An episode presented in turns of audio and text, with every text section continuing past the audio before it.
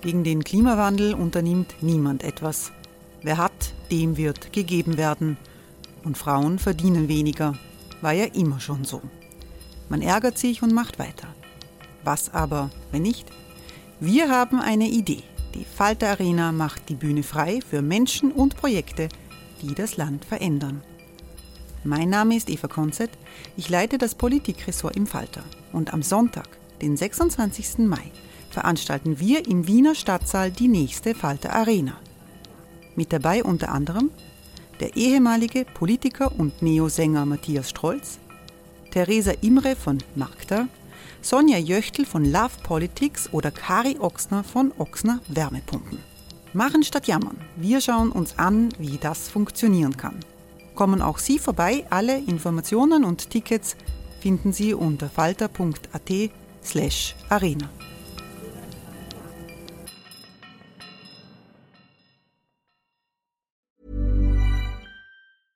Ryan Reynolds here from Mint Mobile. With the price of just about everything going up during inflation, we thought we'd bring our prices down. So to help us, we brought in a reverse auctioneer, which is apparently a thing. Mint Mobile unlimited premium wireless. Have to get 30, 30, bit to get 30, bit to get 20, 20, 20, bit to get 20, 20, bit to get 15, 15, 15, 15 just 15 bucks a month. So, Give it a try at mintmobile.com slash switch.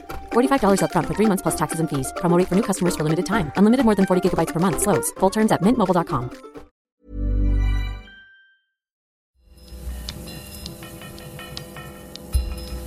Falter Radio, der Podcast mit Raimund Löw. Sehr herzlich willkommen, meine Damen und Herren, zum Falterradio für Samstag, den 12.10.2019. Der Amerikaner Roger McNamee bezeichnet sich selbst als Technologieoptimist.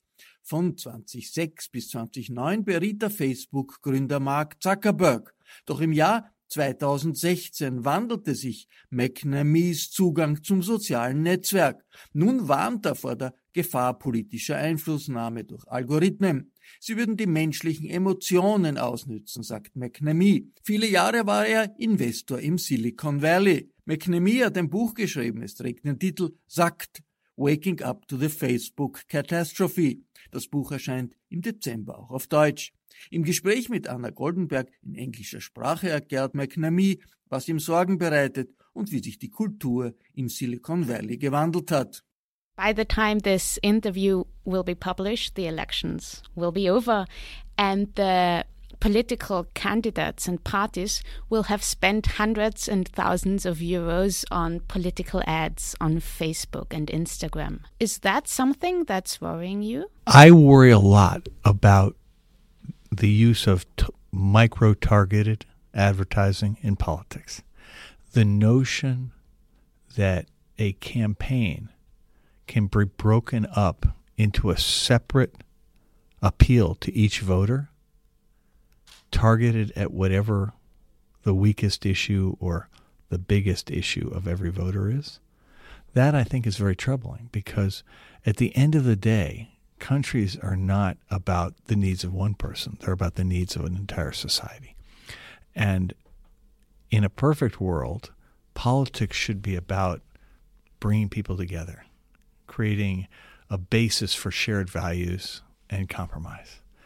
And one of the challenges created by internet platforms is that they enable people to live in filter bubbles where it appears that everyone agrees with you, where any idea that doesn't fit your preconceived biases is blocked, and where conspiracy theories, things that are simply not true, can become almost can become accepted as fact and where people's entire lives can be altered because of belief in things that are not true.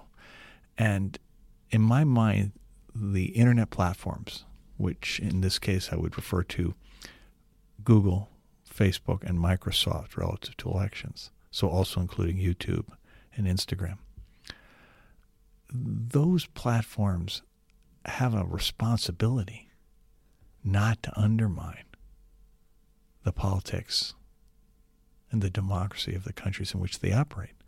And over the past three and a half years, we have seen them fail time and time again. And that, in my mind, is a huge issue, not just in Austria, Mm-hmm. but everywhere in the world. But then, so so as a political party, you know, it's it's the 21st century. People don't read that many news newspapers. They use social media. So if I want to reach the reach um, potential voters, Facebook is where I need to spend my advertising money. Like, what what other options are there? We're saying different things. I'm not saying you shouldn't use Facebook, Google, Instagram, YouTube, Microsoft to reach people. I'm saying I do not believe that the interests of democracy are served by micro targeted advertising that essentially takes disinformation or completely irrelevant things and makes it seem like the center of the election for each individual voter. I would like to see a return to politics of persuasion where the persuasion is a candidate who comes up and has issues that they stand for, values that they stand for, and has to make a case to voters for those things rather than identifying a voter's weakest point emotionally and saying my opponent is going to make that worse, whether it's true or not. And you, you write in your book that um, one of the first times, or perhaps the first time, you were worried about Facebook was in 2016, um, when you first um, sort of had thought about the Russian interference um, during the U.S. elections. And I was wondering, can you can you pinpoint what what exact moment it was when you had the revelation? So it began in January of 2016 during the Democratic primary in the state of New Hampshire. I saw internet memes, images with text that were hate speech being circulated from Facebook groups notionally associated with the Bernie Sanders campaign. And I was completely taken aback by the content of these messages and the fact that the source of them was a Facebook group that said it was associated with Bernie Sanders. But the thing that really scared me was when all of a sudden more and more of my friends were joining these groups, which indicated to me the possibility that someone was spending money to draw them into the groups, you know, with advertising. And I did not know then what the source of the funding was. I would, did not know. I even to this day can't prove what the source of the funding is. But that was the first indication I had. And then as the year went on, there were more examples. In March of 2016, a corporation was expelled from Facebook for using the ad tools to gather information about anyone who expressed an interest in the Black Lives Matter civil rights uh, civil rights program, and Facebook expelled the corporation, but the damage had already been done to those people. A massive civil rights violation had occurred. And then in June of 2016, that was the first time I really understood that Facebook's advertising tools, the same ones that every legitimate legitimate business uses, that politicians use, could be used by bad people to undermine democracy. That the tools provide leverage that is not equivalent across the political spectrum, and that that would potentially be extremely harmful for democracy. And that's when I decided to really go out and find allies and eventually caused me to reach out to Mark Zuckerberg and Sheryl Sandberg nine days before the U.S. election in 2016.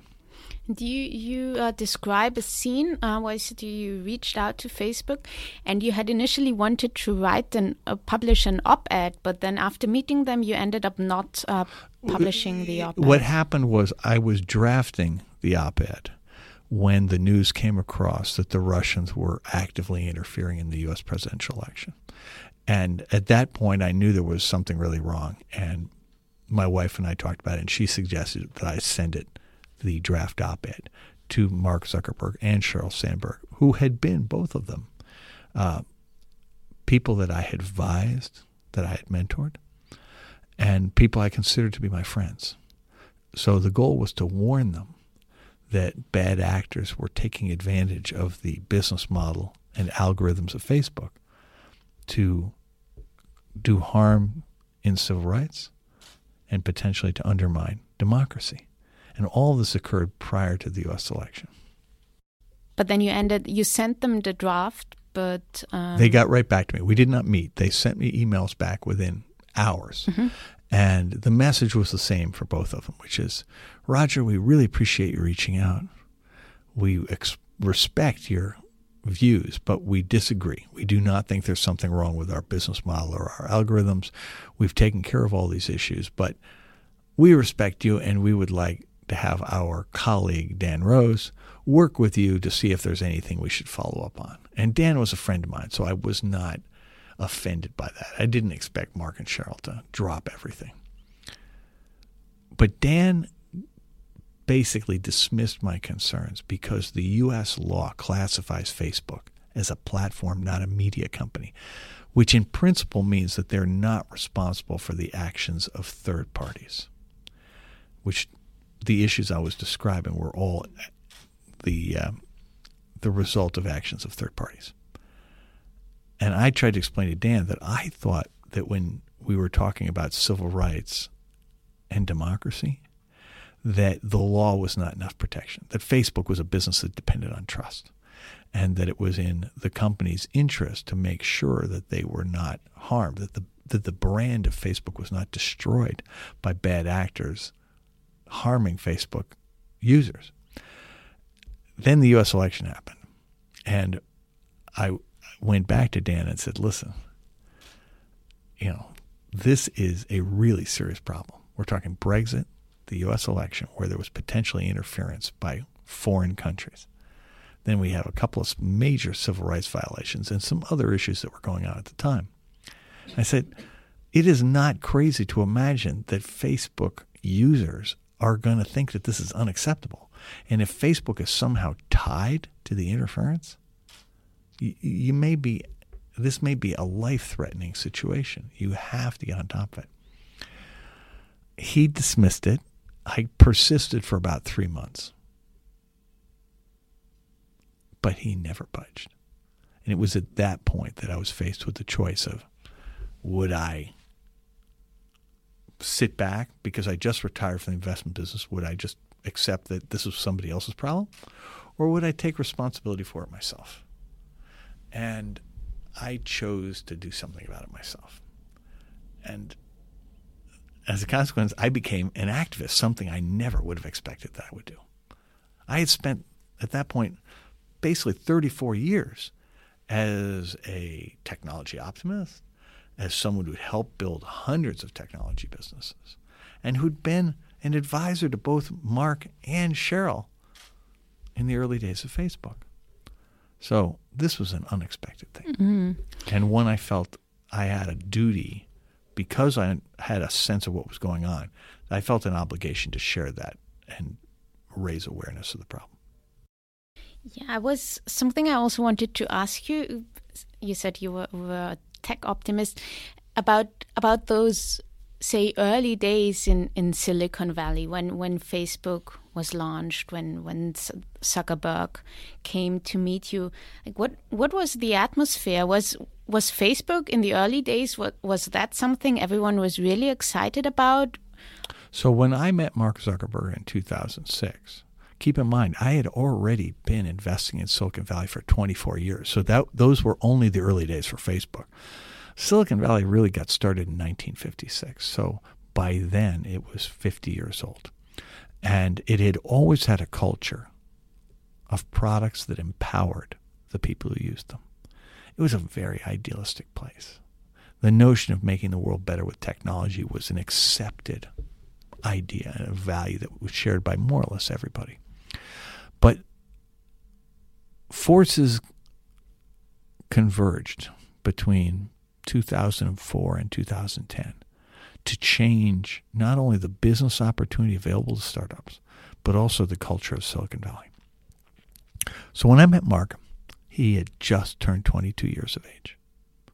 Facebook was two years old. It had 9 million members, all of whom were students. It did not even have news feed yet. And I was asked to help Mark solve a crisis, which I did, and which I describe in the book. He asked me to be an advisor. And so for three years after that, I helped him deal with business issues related to Facebook. I found him to be a really exciting person to be around. He was so smart and he had real int- intensity and energy about what he was doing. And you have to understand that the architecture of Facebook differed from every prior social media platform because the use of your school email account created authenticated identity. People had to be the person they claimed to be. And Facebook gave the user control of privacy, who could see what. And those were a breakthrough.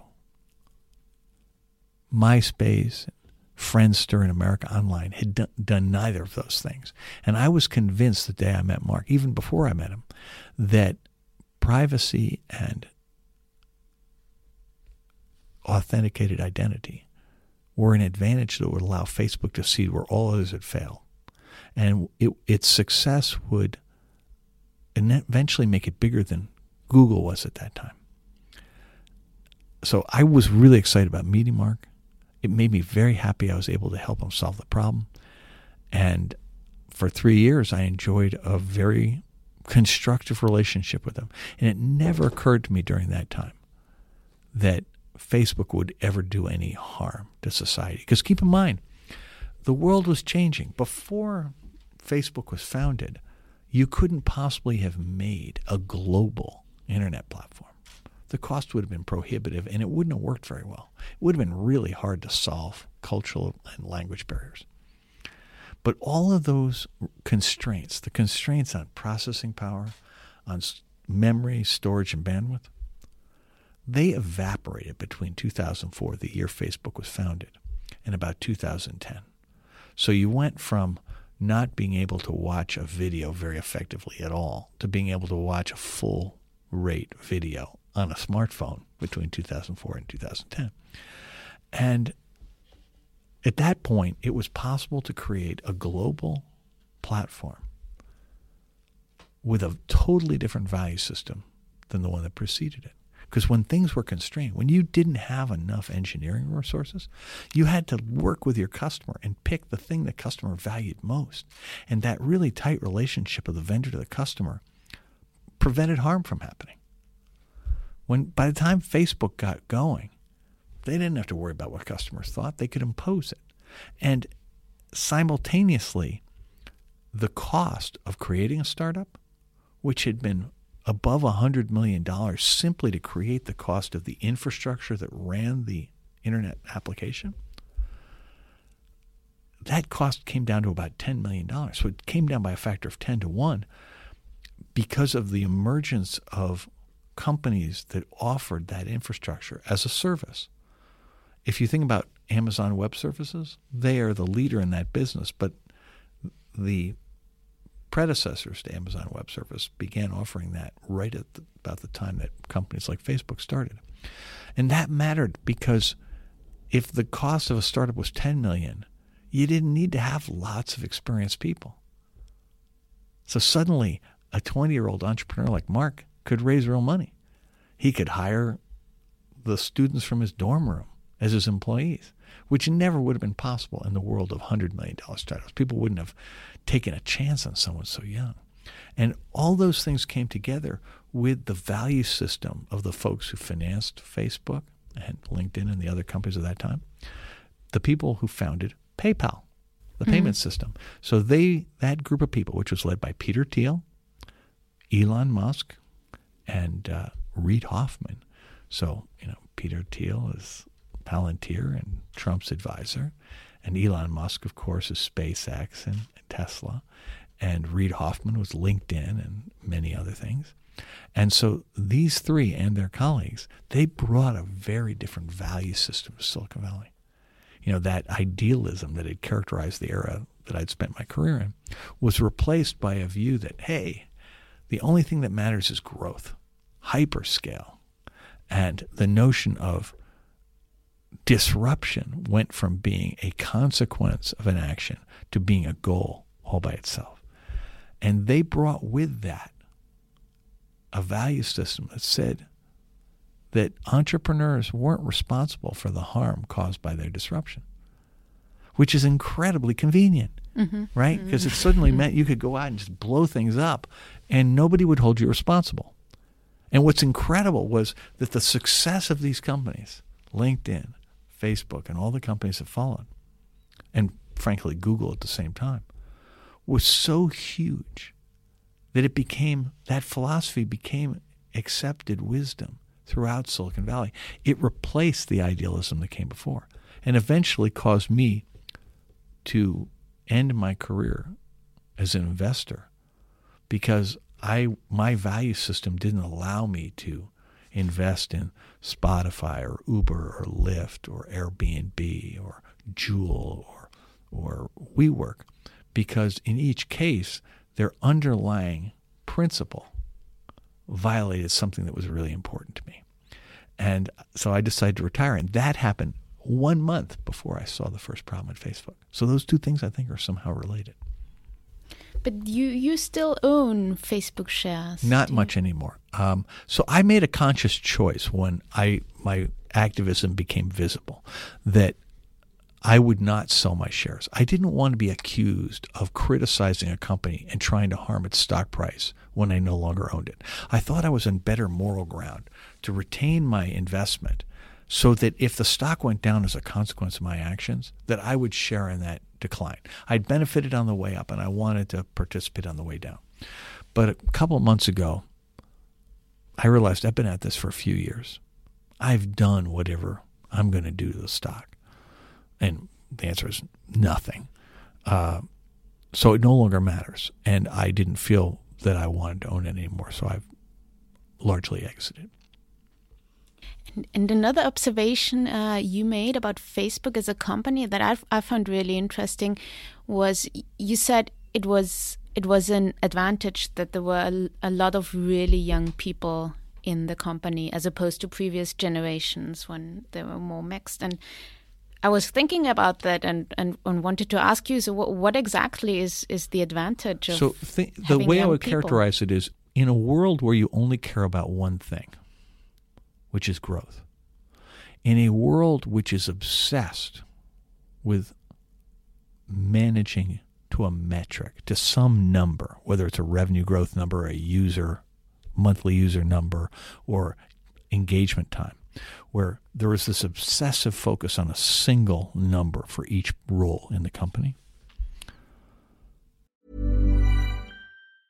Quality sleep is essential. That's why the Sleep Number Smart Bed is designed for your ever evolving sleep needs. Need a bed that's firmer or softer on either side? Helps you sleep at a comfortable temperature? Sleep Number Smart Beds let you individualize your comfort so you sleep better together. JD Power ranks Sleep Number number 1 in customer satisfaction with mattresses purchased in-store. And now, save 50% on the Sleep Number limited edition Smart Bed for a limited time. For JD Power 2023 award information, visit jdpower.com/awards. Only at a Sleep Number store or sleepnumber.com.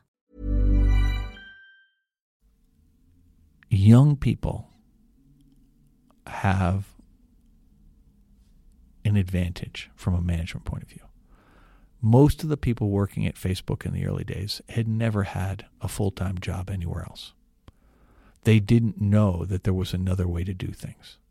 So when they were told by someone, your job is to increase the user's time on site, or your job is to get more users, they never questioned that.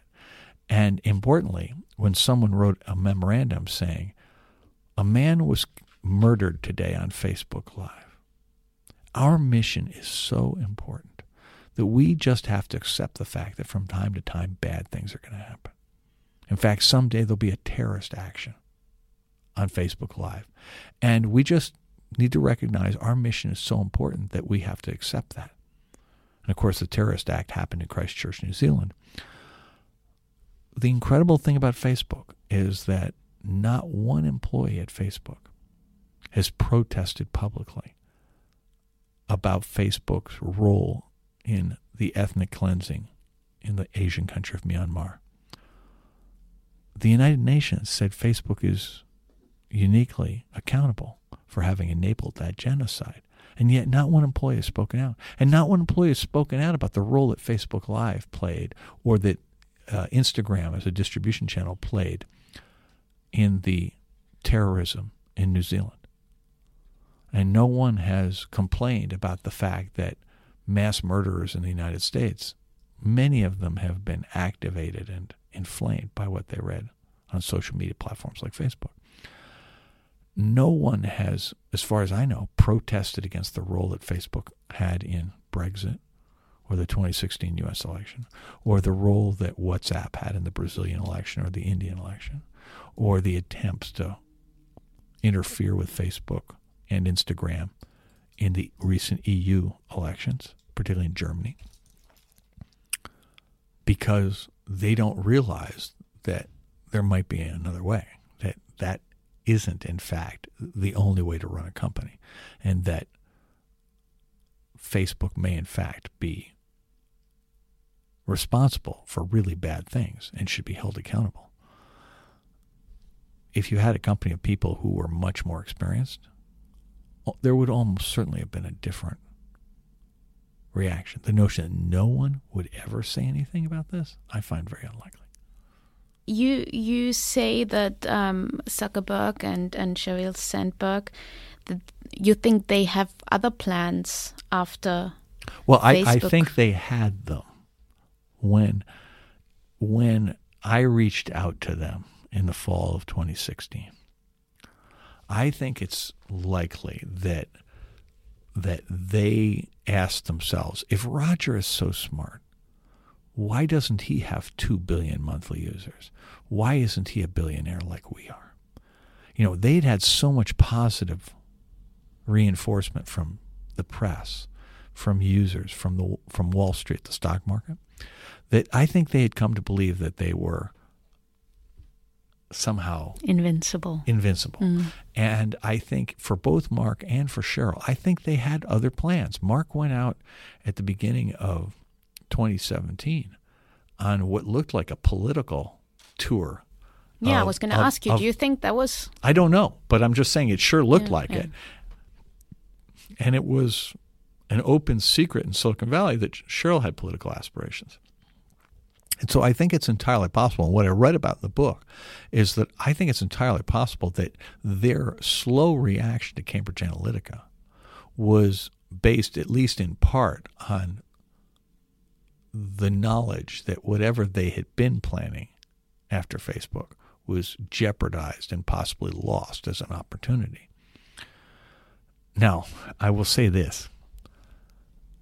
When Mark Zuckerberg went to Washington in the weeks after the Cambridge Analytica scandal broke. He was visibly uncomfortable doing politics. When he went last week to Washington, D.C., a year and a half later, it was much more successful. I think Mark is learning how to be a politician. And he has a ton of critics in Washington.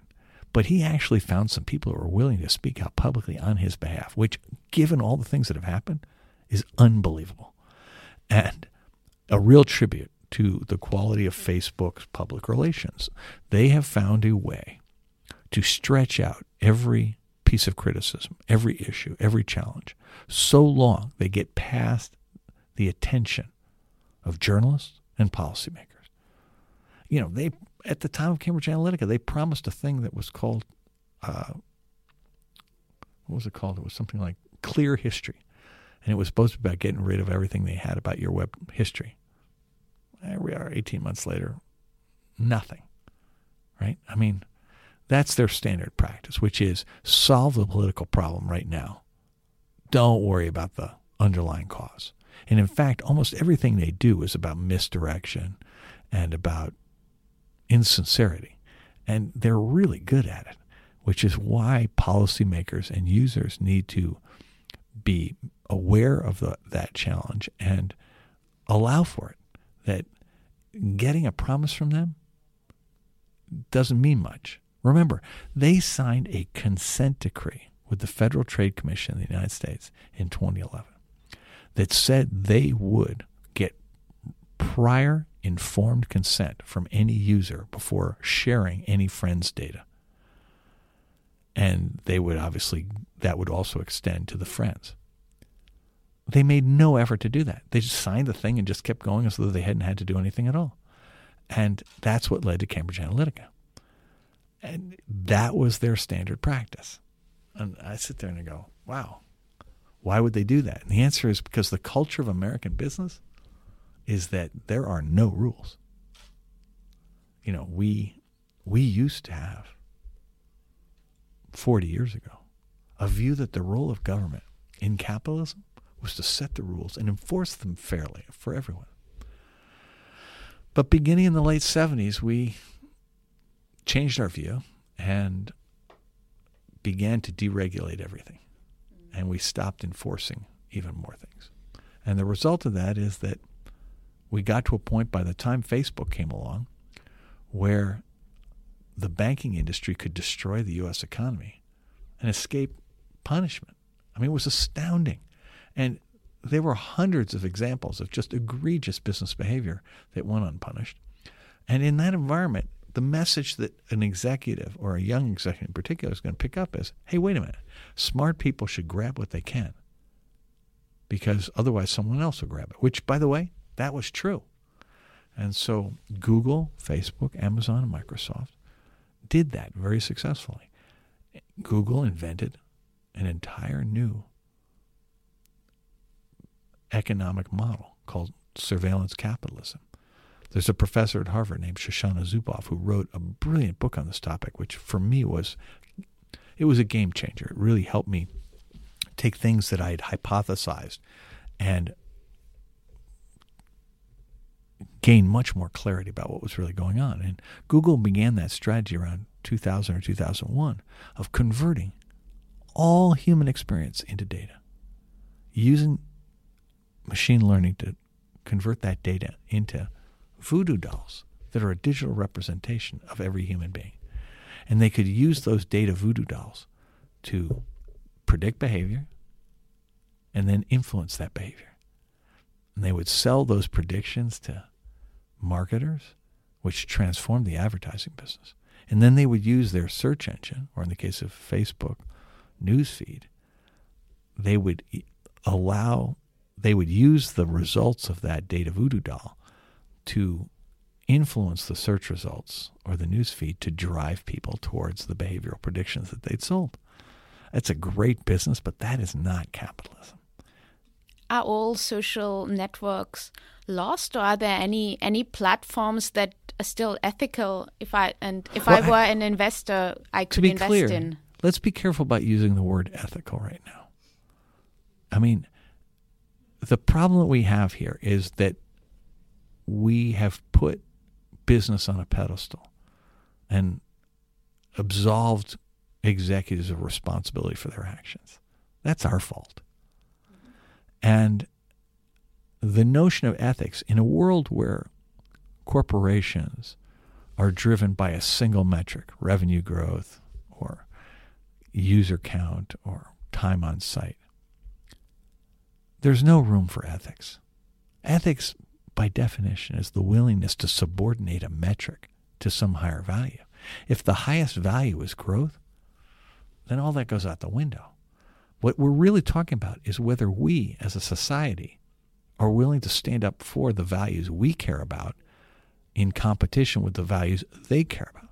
And the reason I came to Europe is because the history of Europe is such that European countries typically value human rights in a way that is more impactful than would be the case in the United States. And I believe that surveillance capitalism, where companies relentlessly spy on people and assemble this data voodoo doll that is a representation of every time you touch the electronic world. So every banking transaction, every credit card transaction, every time you use your mobile phone, so your location and all the messages and all that, all your health stuff, every other app on earth, they track you no matter where you go online. They scan your emails, they scan your documents. They have products like Google Assistant and Alexa that listen to you in your home, in your office, in your bedroom. And they have this incredibly complete picture of you. Now, they say whenever they touch a piece of data, they own it. And I would ask you, is that actually reasonable? Is that consistent with the values of European countries? Is that value the, consistent with the values of Austria? When you go to the doctor and the doctor examines your body, does your doctor own your body? No. I mean, that would be ridiculous. Now, I would argue that your data voodoo doll is essentially the digital representation of your body. Why should any corporation be allowed to use that? Why should there be any third party commerce? Why, why should it ever be allowed for a company that has got, provided a service in exchange for data to then either transfer or sell that data or use it for another purpose? To me, that doesn't make any sense at all. And so when I am traveling around Europe, I'm hoping that this notion of data as a human right rather than as an asset will resonate with people. And I'm an opponent of the Own Your Data coalition. I think if you if people are allowed to profit from their own data, they can do great harm to others. Remember, if you were in Christchurch, you didn't need to be on Facebook Live or YouTube to be dead. You just need to be in the wrong mosque. Same at the Walmart in El Paso, Texas, or if you're a Rohingya in Myanmar. I mean, in some ways, a really horrible example are the people in the northern counties of the Republic of Ireland, because the Brexit vote, which was influenced by foreign actors, has changed their lives completely, and they didn't even get to vote on it, right? And so it's this notion that our understanding of our relationship to internet platforms that we give them a little data and they give us a service that we love. That isn't correct. That's not what's really going on. They're taking data wherever they can find it. And you, so you are developing a, a, model to to measure data value. At least you write that in your book, if I understood correctly. I want to prohibit the use of data. Okay, I, what I'm saying is that that the model that I'm trying to do is for antitrust purposes. So, yeah. so I don't want to value data so that people can use it. I want to value data so we can regulate these companies. And the key point is that I've worked with the economics department at Yale University, and they have created a theoretical model of surveillance capitalism that shows that our relationship to internet platforms is not that they give us a free service for some data. It's that we have a barter arrangement. We trade our personal data for a service.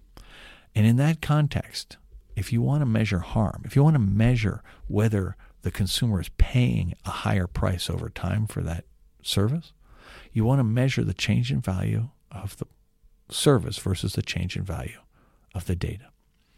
And what's really clear, and the data shows this, is that the value of that data has been rising very, very rapidly.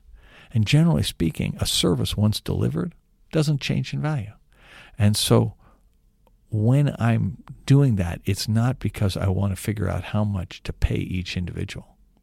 It's because I want to make the point that these companies are already in violation of U.S.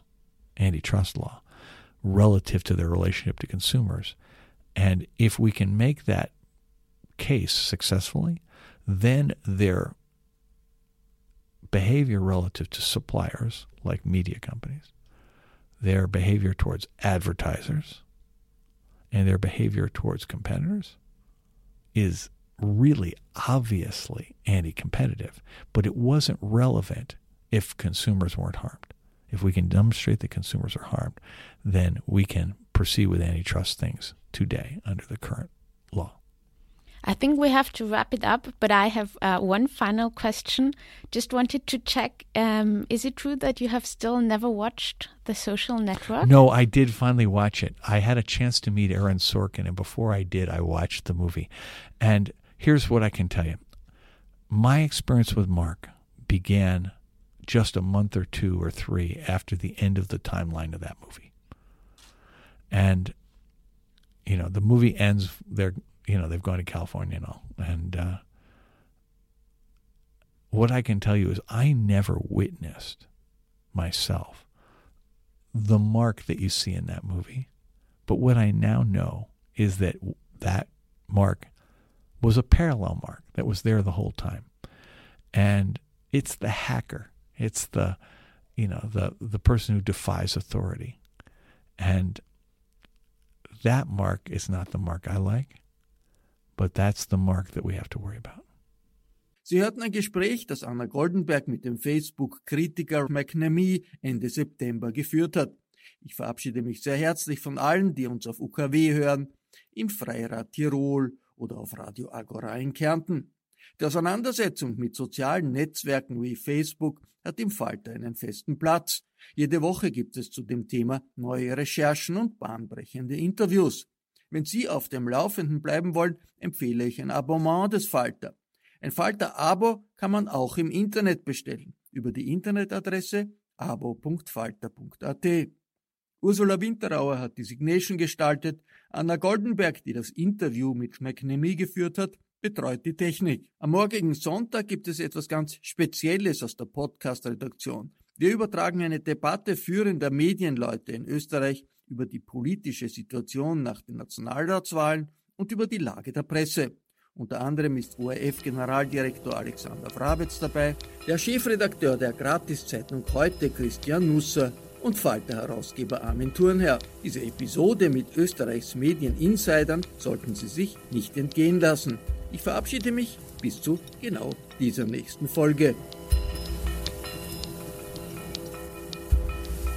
Sie hörten das Falterradio, den Podcast mit Raimund Löw.